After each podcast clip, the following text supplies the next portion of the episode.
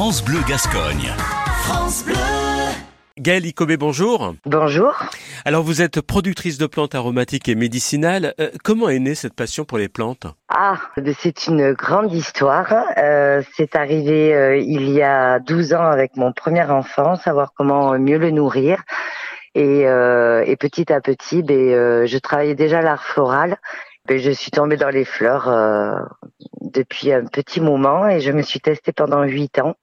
Et, euh, j'ai enfin trouvé mon terrain où j'ai pu, euh, où on a fait construire notre maison et euh, ben, du coup j'ai pu euh, devenir productrice de plantes aromatiques et médicinales. Quelles sont les plantes que vous cultivez? Alors là, il y en a beaucoup. On va partir dans les simples. Euh, il va y avoir les, la sarriette, l'hysope, la calendula, la mélisse. J'ai 4000 mètres carrés où je fais les plantes médicinales. Il y a à peu près euh, 1000 mètres carrés de potager. Mmh et 4000 euh, de plantes aromatiques et médicinales. Bon, j'imagine Gaëlle que euh, chaque plante a ses bienfaits. Exactement, elles ont chacune leur, euh, plusieurs vertus même en plus.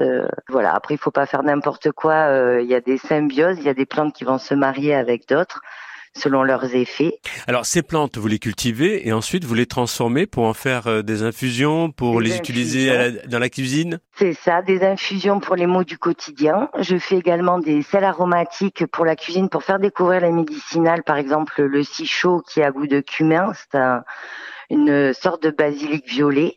Euh, ben avec euh, le mélange de sel, ça fait un sel au cumin.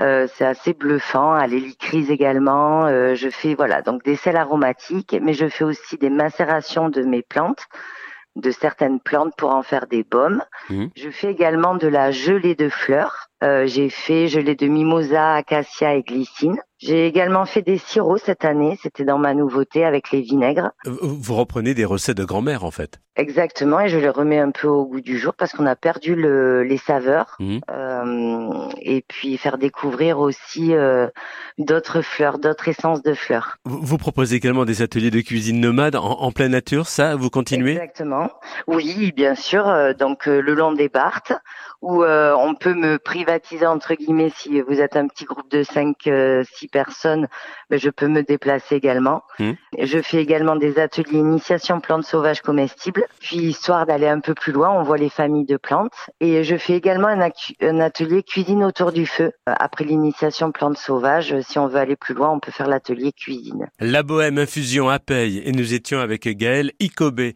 Merci beaucoup Gaëlle. Merci beaucoup.